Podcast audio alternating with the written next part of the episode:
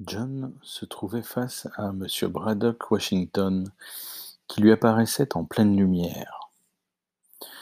Ce dernier était âgé d'une quarantaine d'années, le visage fier et lisse, le regard intelligent et la stature robuste. Le matin, il sentait le cheval, le cheval de race. Il avait à la main une canne de bouleau gris, toute simple, au pommeau constitué d'une seule grosse opale. Percy et lui faisaient faire à John le tour du propriétaire. Les esclaves sont logés là-bas. De sa canne, il désignait un cloître en marbre sur leur gauche, dont l'architecture gothique ceignait élégamment le flanc de la montagne. Dans ma jeunesse, j'ai été distrait quelque temps du cours normal de la vie par une période d'idéalisme grotesque. À cette époque-là, ils ont vécu dans le luxe. Par exemple, j'ai équipé toute leur chambre de baignoire carrelée. J'imagine, se hasarda à dire John avec un rire complaisant, qu'ils utilisaient les baignoires pour stocker du charbon. Monsieur Schlitzer Murphy m'a raconté qu'un jour il. Les opinions de Monsieur Schlitzer Murphy n'ont guère d'importance, me semble-t-il interrompit sèchement Braddock Washington. Mes esclaves ne stockaient pas de charbon dans leur baignoire. Ils avaient reçu l'ordre de prendre un bain tous les jours, et ils le faisaient. Si tel n'avait pas été le cas, j'aurais fort bien pu donner l'ordre qu'on leur fasse un shampoing à l'acide sulfurique. J'ai mis un terme au bain pour une toute autre raison. Plusieurs d'entre eux ont pris froid et sont morts. Certaines races tolèrent mal l'eau, sinon comme boisson. John se mit à rire et décida de se contenter désormais de hocher la tête en signe d'assentiment. Braddock Washington le mettait mal à l'aise. Tous ces Noirs sont des descendants de ceux que mon père a amenés dans le Nord avec lui. Ils sont environ 250 à présent. Comme vous pouvez le constater, ils vivent depuis si longtemps à l'égard du monde que leur dialecte d'origine est devenu un patois presque inintelligible. Nous apprenons l'anglais à quelques-uns d'entre eux, mon secrétaire et deux ou trois des domestiques. Voici le terrain de golf, poursuivit-il tandis qu'il longeait le gazon d'hiver velouteux. C'est juste une pelouse, comme vous le voyez. Pas de fairway, pas de rough, pas de hazard. Il sourit aimablement à John. Beaucoup d'hommes dans la cage, père? demanda brusquement Percy. Braddock Washington trébucha et ne put retenir un juron. Un de moins qu'il ne devrait y en avoir, s'exclama-t-il, l'air sombre, avant d'ajouter un instant plus tard Nous avons eu des problèmes. Mère me disait, s'écria Percy, que ce professeur italien. Funeste erreur, répondit Braddock Washington en colère. Mais naturellement, il y a de fortes chances que nous l'ayons eu. Il a pu s'écraser quelque part dans les bois ou heurter une falaise. Et puis, il y a toujours la probabilité, s'il s'en est sorti, que l'on ne croit pas à son histoire. J'ai quand même chargé une vingtaine d'hommes de le chercher dans différents villages des alentours. Sans résultat? Si. Quatorze d'entre eux ont déclaré à mon agent qu'ils avaient tué, chacun de leur côté, un homme correspondant au signalement. Mais naturellement, c'est probablement juste la récompense qui les intéressait. Il s'interrompit. Ils avaient atteint une vaste dépression creusée dans la terre, de la circonférence d'un manège de foire et recouverte d'une solide grille de fer. Braddock Washington fit signe à John d'approcher et passa sa canne à travers la grille pour désigner quelque chose en bas. John s'avança vers le bord et regarda. Ses oreilles furent assaillies sur-le-champ par une puissante clameur montant de là. Descends faire un tour en enfer.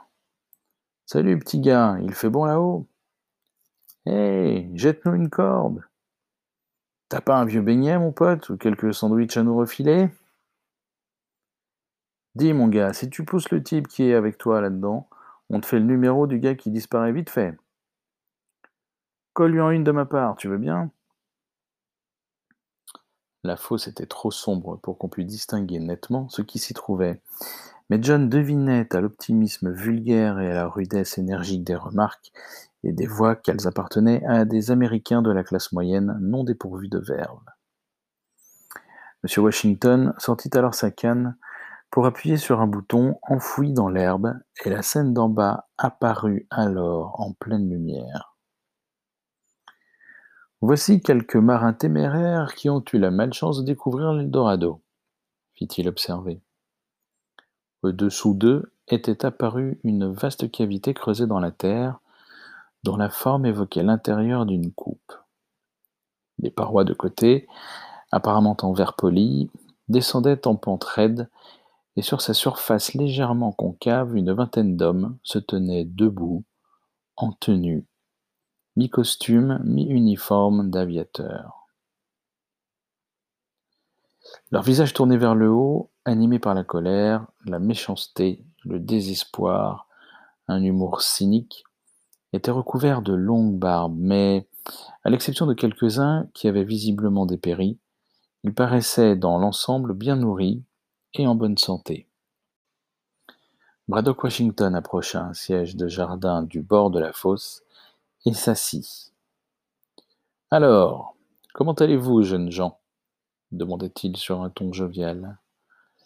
Un chœur d'imprécations auquel tous se joignirent, hormis ceux peu nombreux qui étaient trop abattus pour protester, s'éleva dans l'air ensoleillé. Mais Braddock Washington resta imperturbable. Quand le dernier écho de ce chœur se fut éteint, il reprit la parole. Avez-vous trouvé un moyen de vous sortir de ce mauvais pas? Quelques commentaires montèrent ici et là de la fosse. On a décidé de rester ici par amour. Remontez-nous et on trouvera un moyen. Braddock Washington attendit que le calme fût revenu. Il leur dit alors Je vous ai expliqué la situation. Je ne veux pas de vous ici. J'aurais cent fois préféré ne vous avoir jamais rencontré. C'est votre curiosité qui vous a conduit ici, et dès que vous aurez trouvé un moyen de partir qui garantit la protection de ma personne et de mes intérêts, je suis tout prêt à y réfléchir. Mais tant que vous limiterez vos efforts à creuser des tunnels, oui, je suis au courant de votre nouvelle tentative, vous n'irez pas très loin. Tout ça n'est pas aussi terrible que vous le prétendez, avec vos lamentations sur vos proches qui sont loin de vous. Si vous étiez du genre à vous inquiéter pour vos proches, vous n'auriez jamais fait d'aviation.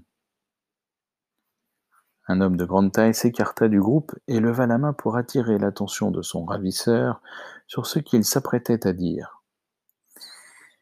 Permettez-moi de vous poser quelques questions, criait-il. Vous prétendez être juste, Absurde. Comment un homme dans ma position, à moi, pourrait-il être juste envers vous?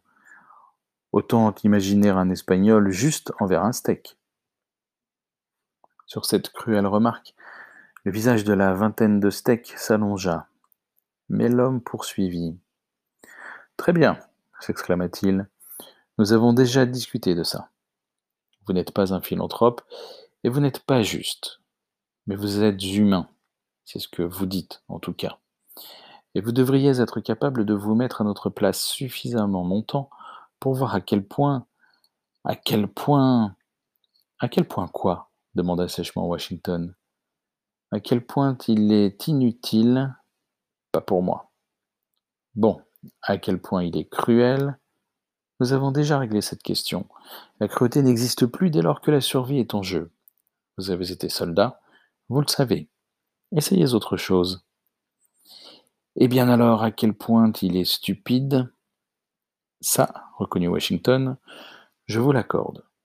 Mais essayez d'imaginer une autre solution. Je vous ai proposé une exécution sans douleur pour tous, ou pour ceux qu'ils souhaitaient. Je vous ai proposé de faire enlever vos femmes, fiancées, enfants et mères, et de les faire venir ici. J'agrandirai l'endroit où vous êtes, là en bas et vous serez nourri et habillé le restant de votre vie.